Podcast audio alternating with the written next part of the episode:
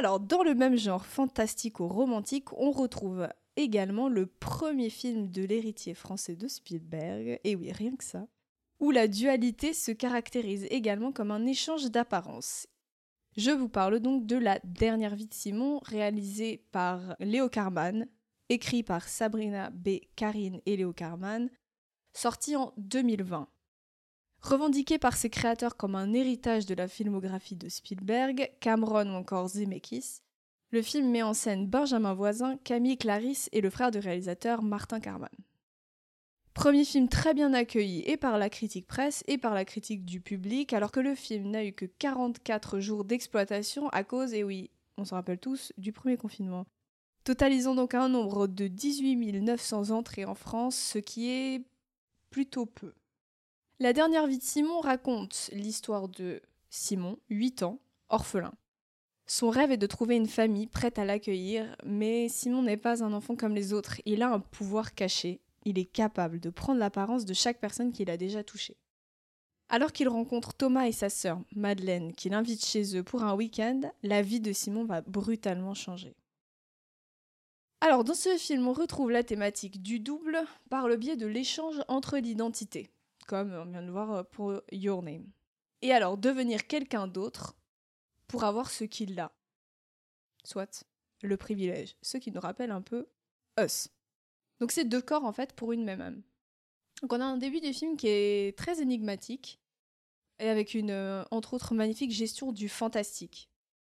Que ce soit par manque de budget ou juste par euh, une mise en scène très pertinente et intelligente face à son propos, euh, pour moi, peu importe, car au final, le résultat rend très très bien et je trouve que ça rend service au film.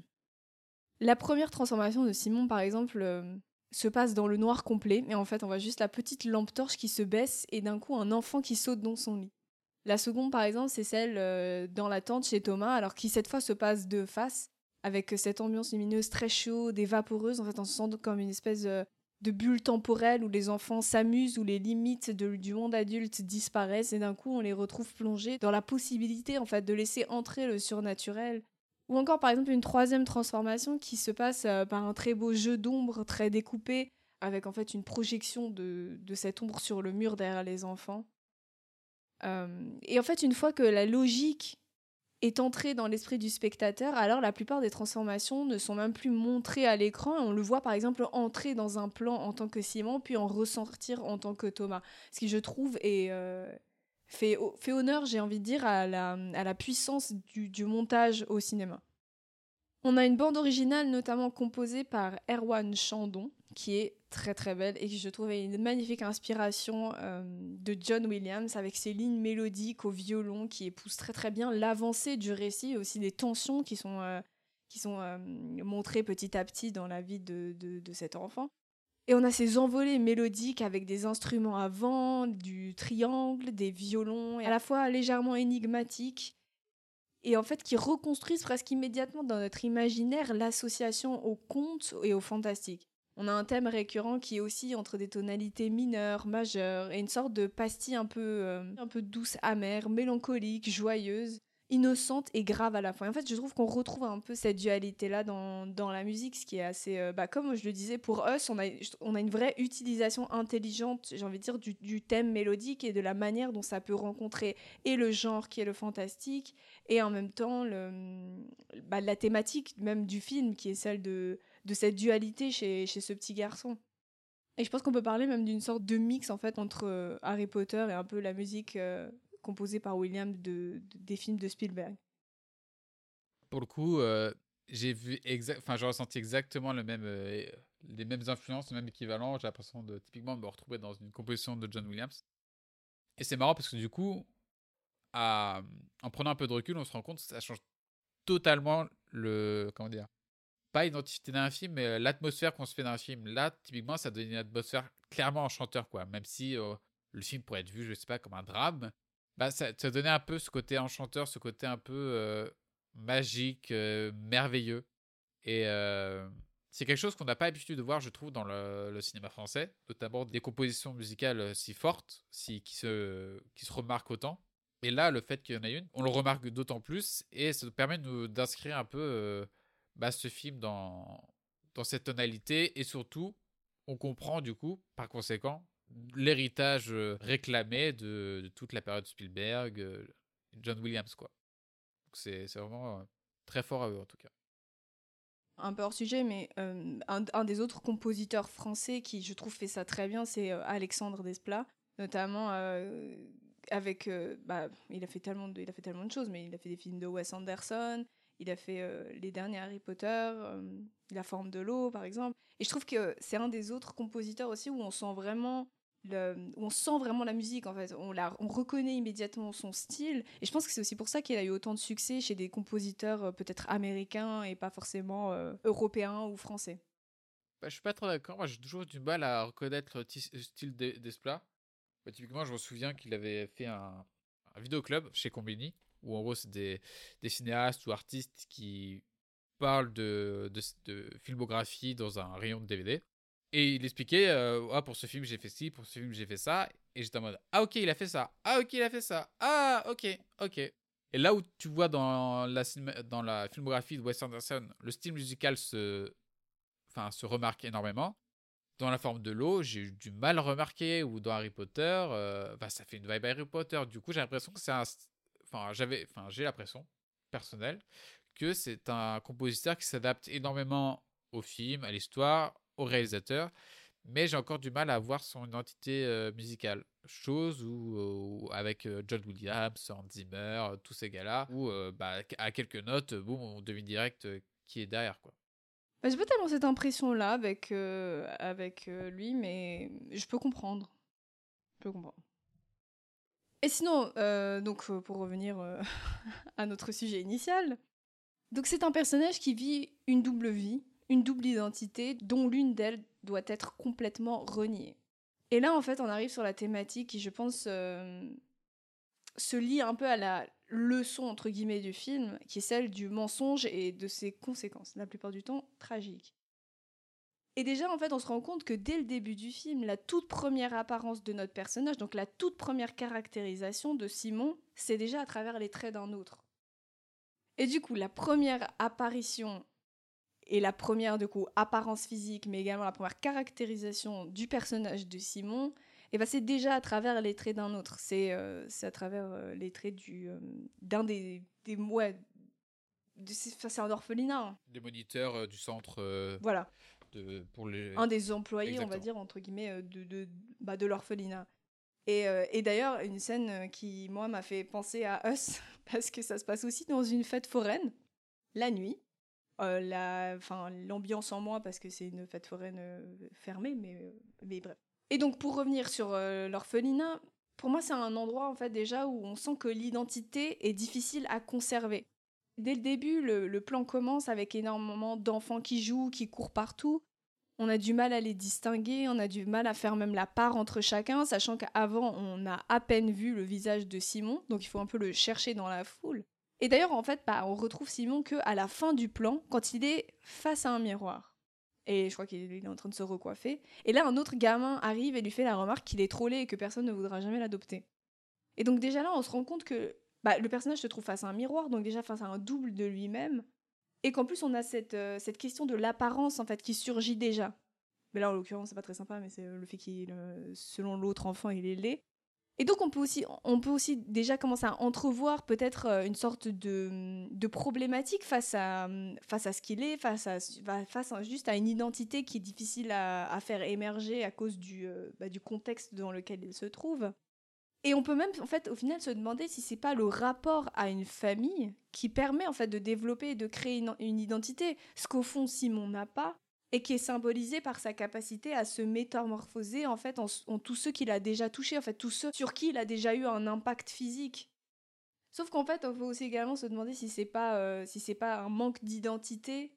En fait, si ce manque d'identité, pardon, n'entraîne pas aussi un problème de dualité dans la personnalité.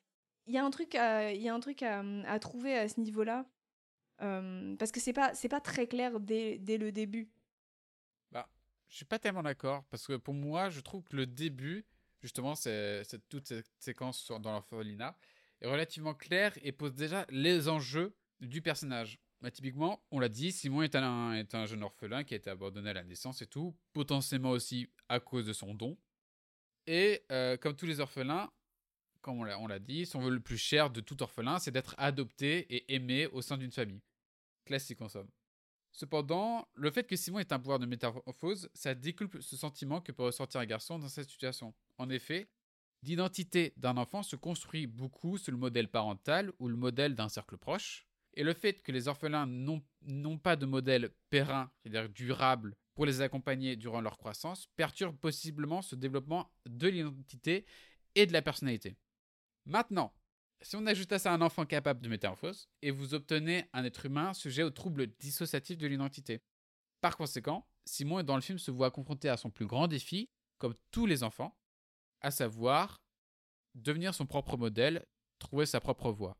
Et le film, je trouve, pose les bases de ça, c'est que durant tout le film, Simon doit apprendre à vivre sa propre vie et ne pas vivre euh, la vie des autres, ne pas euh, vivre dans le mensonge.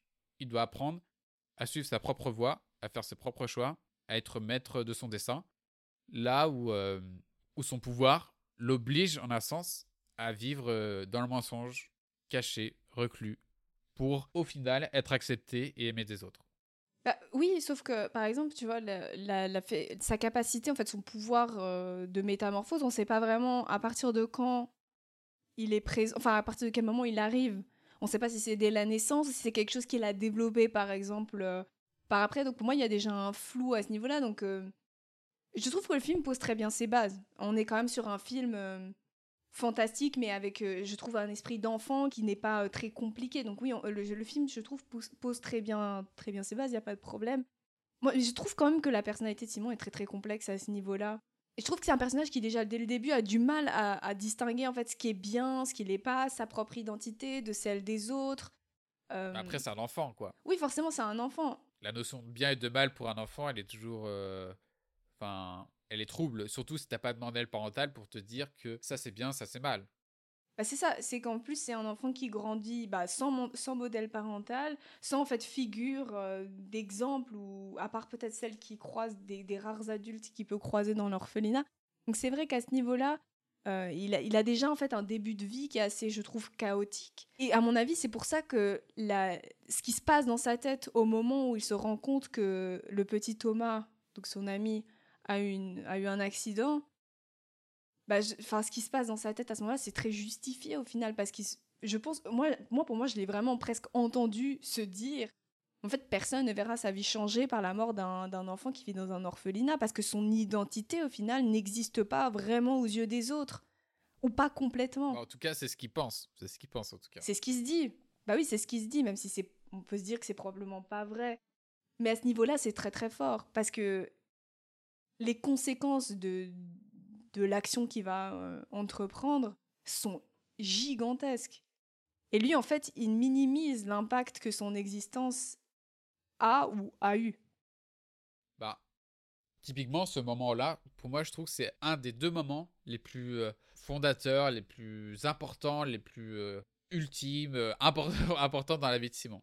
Typiquement, ce choix qu'il fait de savoir est-ce qu'il est-ce qu'il prévient les parents de la mort du garçon avec le bénéfice de l'honnêteté, mais le risque qu'il n'ait plus de contact avec la famille et qu'il se retourne dans son orphelinat tout seul Ou alors de mentir à tous et à tous ceux qu'il aime et à lui-même en prenant la place de Thomas dans la famille, dans sa vie, afin de sortir de sa condition d'orphelin et avoir un nouveau départ Bah, typiquement, ça, ça va se retrouver une deuxième fois.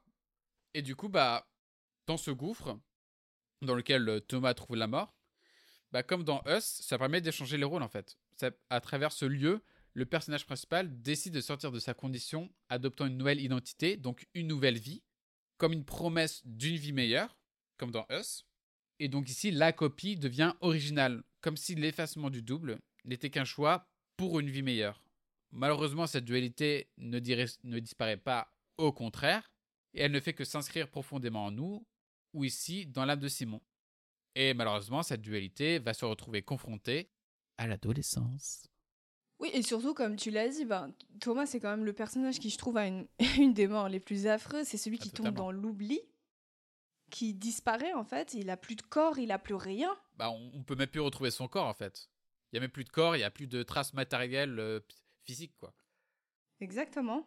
Et du coup, en fait, Simon, en prenant la place de Thomas, il prend l'identité d'un fantôme en en devenant lui-même un, parce que du coup, il doit renoncer, comme tu l'as dit, à son identité. Il peut plus jamais reprendre l'apparence de Simon, et il est obligé de rester dans celle de Thomas.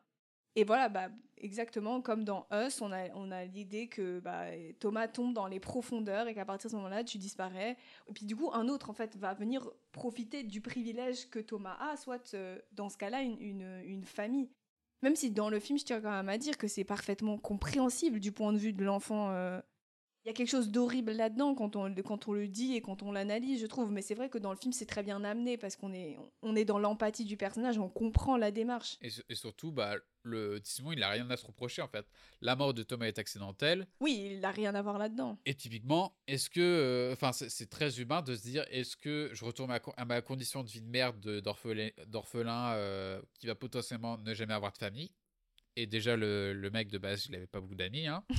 C'est vrai. Ou alors, est-ce que je m'autorise à avoir une nouvelle vie, à être aimé par une famille, quitte à jouer un rôle?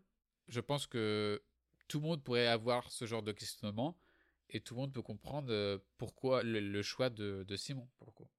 Oui, le film, le film n'en fait pas un monstre, hein, mais à aucun moment euh, le, le film n'en fait un monstre. Et après, je trouve, bah, comme tu l'as dit là, au final, c'est à nouveau, c'est mentir et tromper, se métamorphoser pour le privilège. C'est pour moi, c'est le, sens profond du film rejoint d'une certaine manière euh, Us. Il y a cette idée de, de privilège, de ce que tu n'as pas, et du coup, tu dois te transformer, tu dois euh, agir de manière un peu sournoise pour, euh, pour y arriver. Et il y a des micro-détails dans le film qui rendent extrêmement bien la violence de la métamorphose en Thomas. Il y a ce geste qui m'a vraiment marqué, c'est... euh, bon, d'abord, il ment à sa sœur, qui n'est pas vraiment sa sœur, Madeleine en tout cas. Euh, il lui ment, alors qu'elle le suspecte déjà, Ouais, dès le premier jour. Dès le premier jour. dès le premier jour, ou alors qui espère. En fait, on sait pas. On a, elle est un peu dans cette espèce d'entre-deux où d'un d'un côté, je pense qu'elle aimerait bien que les deux soient vivants, mais c'est vrai qu'elle avait une sorte d'affection pour Simon qui rend le- la chose vraiment horrible. Euh, donc à ce moment où déjà elle l'interroge et lui ment vraiment ouvertement pour la première fois. Et puis a ce moment de l'enterrement de, Simon où ils vont placer l'urne dans le cimetière. Et là, en fait, il se rend compte qu'il doit se mettre dans la peau de Thomas. En fait, face à sa propre mort symbolique, il se rend compte vraiment des conséquences du, bah, de l'enjeu, qu'il doit se mettre dans la peau de Thomas, à travers en tout cas son apparence physique, et qu'il doit en fait devenir Thomas.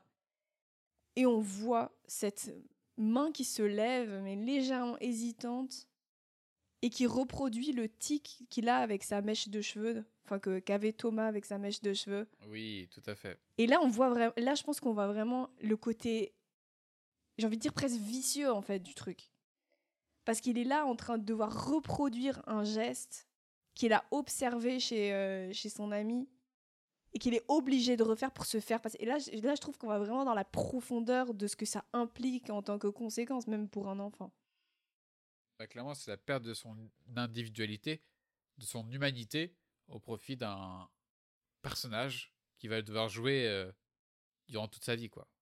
Comme s'il avait fait un pacte avec le diable où, ok, tu vas, tu vas vivre avec euh, l'amour euh, au sein d'un foyer, au sein d'une famille qui t'aime et tout, mais tu peux dire au revoir à, au Simon d'avant, à, ton jeu, à qui tu étais avant.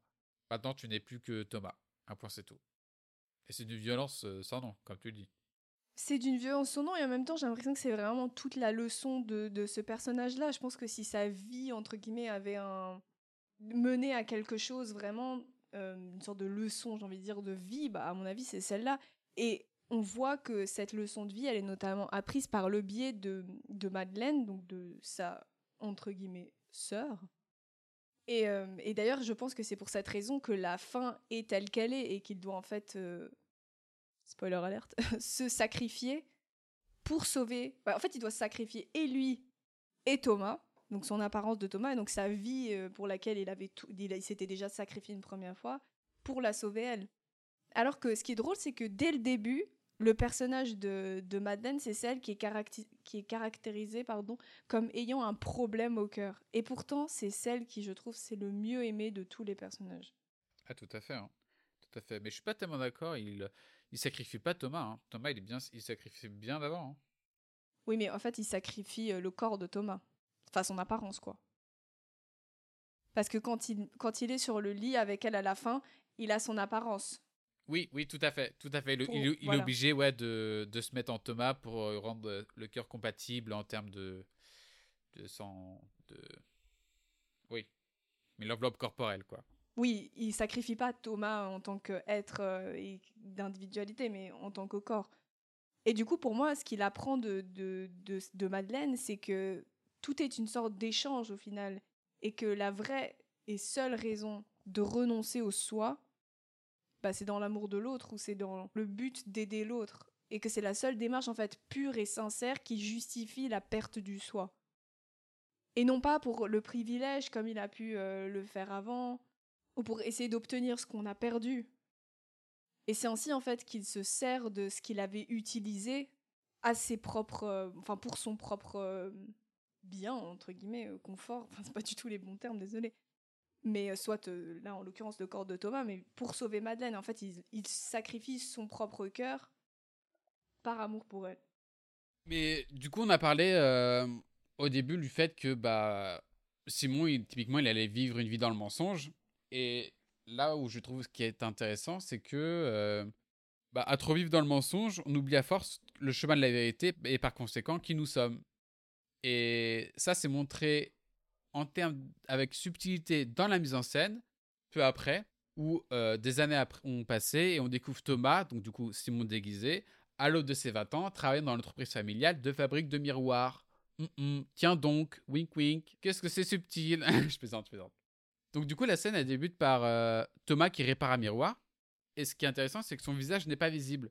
En fait, le décor autour de lui est ponctué de plusieurs miroirs qui le découpent en plusieurs morceaux. Donc au-delà d'une dualité euh, que cela peut révéler du personnage, ça révèle aussi d'une fragmentation de sa personnalité, en montrant toute l'étendue du pouvoir de Simon et aussi bah, le fait que sa personnalité, elle est tellement fragmentée qu'elle n'est limite plus présente. quoi. Et ce n'est bien plus tard en fait qu'il nous est donné de, de pouvoir enfin voir son visage, comme si au final cela ne comptait pas, comme s'il n'était pas défini par son apparence. Et c'est euh, lorsque sa famille fait son anniversaire, donc celui de Thomas, que celui-ci, en regardant des photos de famille, se rend compte de la supercherie. Comme si tant d'années à vivre dans le mensonge lui avait fait oublier sa véritable identité. Alors, c'est dans une glace que ce dernier allait se confronter à son véritable lui. C'est comme si des années après, il n'avait pas vu sa véritable apparence, et ainsi, au même titre que le spectateur, Simon allait rencontrer son apparence de son lui à 20 ans pour la toute première fois. D'ailleurs. Vas-y, vas-y. D'ailleurs, juste pour rebondir là-dessus rapidement, euh, ce que je trouve assez incroyable, c'est qu'il me semble que pour pour faire la transition entre euh, le corps de Thomas qu'il a et le corps de Simon qui va apparaître, il me semble qu'il y a une espèce de, mm, de euh, travelling avant sur du coup le reflet du miroir qui s'approche du, euh, du, corps de, de, Thomas. Et en fait, quand tu ressors, t'es sur, es sur Simon. Il s'est transformé en Simon. Et du coup, on a presque l'impression qu'en fait, il rentre, la caméra rentre dans le miroir pour aller chercher justement cet autre soi. Exactement. Et on, regarde aussi que, euh, bah, lors de ça, et eh bah, Simon se met à nu.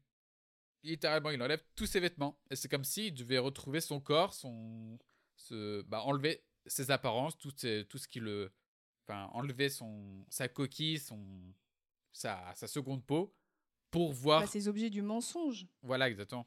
Pour voir le, le véritable lui, quoi. Et je trouve que c'est là que le film commence. Enfin, c'est là que la vie de Simon commence parce qu'en fait, ce geste de liberté, c'est la porte vers plus de liberté, quoi. C'est la possibilité, ici, dans le miroir, il voit sa possibilité de vivre sa vie. Et pour Simon, cela se traduit par la confrontation de son ancienne vie, à savoir Thomas, et de sa nouvelle vie, Simon, au sein d'un même corps. Et c'est malheureusement cette, euh, cette euh, double vie, cette dualité assumée, qui va le mettre en faux. Et la première personne qui va le découvrir, je vous le donne en mille, c'est Madeleine. Parce que oui, on l'a dit, elle avait imaginé depuis le début que elle avait des soupçons sur la véritable survivante de cet accident. Et donc du coup, au jour du 20e anniversaire de Thomas, le bouleversement que va vivre Simon va avoir pour effet secondaire de se répercuter dans la vie de Madeleine. En effet, lorsque Simon décide de vivre ça sous sa véritable apparence, Mad tombe immédiatement amoureuse de lui, voyant à juste titre le fantôme de, Simon refaire surface des années après. Mais c'est lorsque Mad avoue ses sentiments pour Simon, parce que dans le film, ils sont au cours d'une bonne relation de couple, c'est quand elle avoue ses sentiments pour Simon à son frère, donc du coup en Simon déguisé, que ce dernier trahit sa couverture. Parce que touché par les mots de Madeleine, son apparence en Thomas ne peut cacher son regard plein d'amour qu'il a envers la jeune femme. Et ayant de plus en plus de doutes, elle va donc le suivre et apprendre la vérité. Et là, un choix cornélien se pose alors devant elle. Depuis toutes ces années, est-ce qu'elle aimait son frère ou est-ce qu'elle aimait Simon qui s'y cachait? Bah, c'est un, un, choix, c'est vrai que c'est un choix bizarre, mais j'ai l'impression qu'au fond, elle a toujours su quand même que c'était Simon. Donc ça rend quand même le, le truc un petit peu moins bizarre, entre guillemets. Ouais, dans ce cas-là, c'est un choix chelou quand même. Un choix plutôt fucked up, mais. Euh, c'est sûr que ce que j'aime vraiment chez le personnage de Madeleine, c'est que c'est un personnage extrêmement authentique et c'est pour ça que Totalement. Elle voit en fait à travers les masques et qu'elle voit aussi. Et en fait, c'est le personnage qui se pose des questions. J'ai l'impression que les parents sont un peu aveuglés, euh, consciemment ou inconsciemment d'une certaine façon, mais que Madeleine, c'est le personnage en fait qui est déjà un peu. Bah, j'ai l'impression qu'elle est un peu hors en fait de cette société parce que déjà elle avait eu des problèmes, euh, elle a eu des problèmes depuis toute jeune. Elle a l'air d'être un peu rebelle, un peu dans l'âme. Euh. Bah, c'est quelqu'un qui se rebelle pour la vie, quoi, qui se bat pour vivre en fait. Oui, bah, c'est un personnage qui se bat pour la vie et en plus, je trouve qu'elle c'est la, c'est le, le, personnage le plus naturel, c'est le personnage le plus authentique, c'est celle qui sait le mieux aimer. J'ai l'impression qu'en fait, Madeleine, c'est une sorte de. J'ai l'impression que c'est une sorte de personnification même de la vérité au final, parce que c'est elle qui va, par exemple, euh, tuer littéralement son frère à coups de fusil. Donc la scène est extrêmement violente. c'est vrai en plus. C'est moi j'ai trouvé ça extrêmement violent parce que on a l'impression tout le long qu'elle va pas le faire et qu'au final c'est bah, c'est la vérité crue quoi, c'est la, la vérité qui, qui, fait mal et qui est qui est violente, qui est brutale mais qui en même temps rend les, les choses transparentes. Bah justement en fait, ce moment-là, c'est Simon qui se trouve confronté au même choix qu'il y a 20 ans en fait. C'est le choix de est-ce que je révèle la vérité et du coup je suis honnête avec tout le monde, quitte à en, assumer les conséquences, à savoir le rejet, euh, l'exclusion, euh, tout ça, ou est-ce qu'il continue à vivre dans le mensonge, ou à fuir et euh, ne blesser personne Mais en revanche, cette fois-ci, eh ben Mad, comme on l'a dit, elle va pas lui laisser le choix. Et eh ben typiquement, elle va lui imposer la vérité en lui tirant dessus, sachant que quand il, quand, quand il se fait reçoit un mal étranger dans un corps, il peut, le, peut en guérir en changeant notre, notre apparence, un autre corps. Donc du coup, le tuer sous l'apparence de son frère l'oblige à révéler sa véritable apparence. Mais d'ailleurs, quand même, euh, tu dis qu'il est confronté au même choix qu'il y a, qu'il y a 20 ans. C'est peut-être pas 20 ans, je ne sais plus, pardon. Euh, c'est vrai qu'il est confronté au même choix qu'il a eu. Euh, bah, en fait, aux mêmes possibilités qu'il a eu dans le passé, sauf que bah, le personnage fuit quand même à la fin. La vérité lui tire dessus. Madeleine lui tire dessus. Sauf que c'est quand même le personnage qui fuit. Eh, tout à fait, en fait. Parce qu'il ne peut pas affronter le regard de... des parents de Thomas. Et il est obligé de fuir, en fait. Parce que euh, là où avant il était le fils prodigue qui allait hériter du business de la famille, maintenant il n'est vu que par un freak, comme un monstre, une monstruosité, quelqu'un qui les a menti, quelqu'un qui les a trompés durant toutes ces années. Et euh, bah, d'ailleurs, c'est pour ça que quand il fuit, il, est, a plein de sang sur lui, il y a la police qui le traque. Typiquement, euh, il est vu comme un monstre, comme quelqu'un de traqué qui ne mérite plus qu'une chose, c'est euh, de, de, disparaître, de mourir ou de se faire emprisonner, de payer pour ses crimes, pour ses fautes. Mais, mais, mais, mais, mais, mais, problème, c'est que Simon, il peut pas vivre indéfiniment comme fugitif. Il se rend compte très rapidement en fait qu'il ne peut vivre très loin de, euh, de Madeleine. Et euh, en fin de compte, c'est un peu comme. Ils sont un peu les deux comme Roméo et Juliette, je trouve. Deux amants qui ne peuvent se réunir car la société ne peut les comprendre. Il y a une très belle scène où euh, Simon est traqué et Madeleine, du coup, est constamment en quête d'un regard d'une personne quelconque qui pourrait la regarder comme Simon la regarde. Et par conséquent, on a cette scène où sur la plage, où Madeleine voit un, vieillard la regarder fixement, sans bouger. Et là, elle, se rend compte véritablement que euh, bah, c'est Simon qui se cache derrière. Et c'est d'une poésie sans nom. C'est l'idée même que l'amour transcende l'apparence, transcende. Euh, c'est juste euh, un regard, une émotion qui, qui, qui s'en dégage, quoi. Et... Bah, c'est la leçon qu'on a de Your Name, un peu. Exactement, exactement. Et d'ailleurs, le montage est très beau parce que elle s'en rend compte, du coup, elle l'accourt vers lui.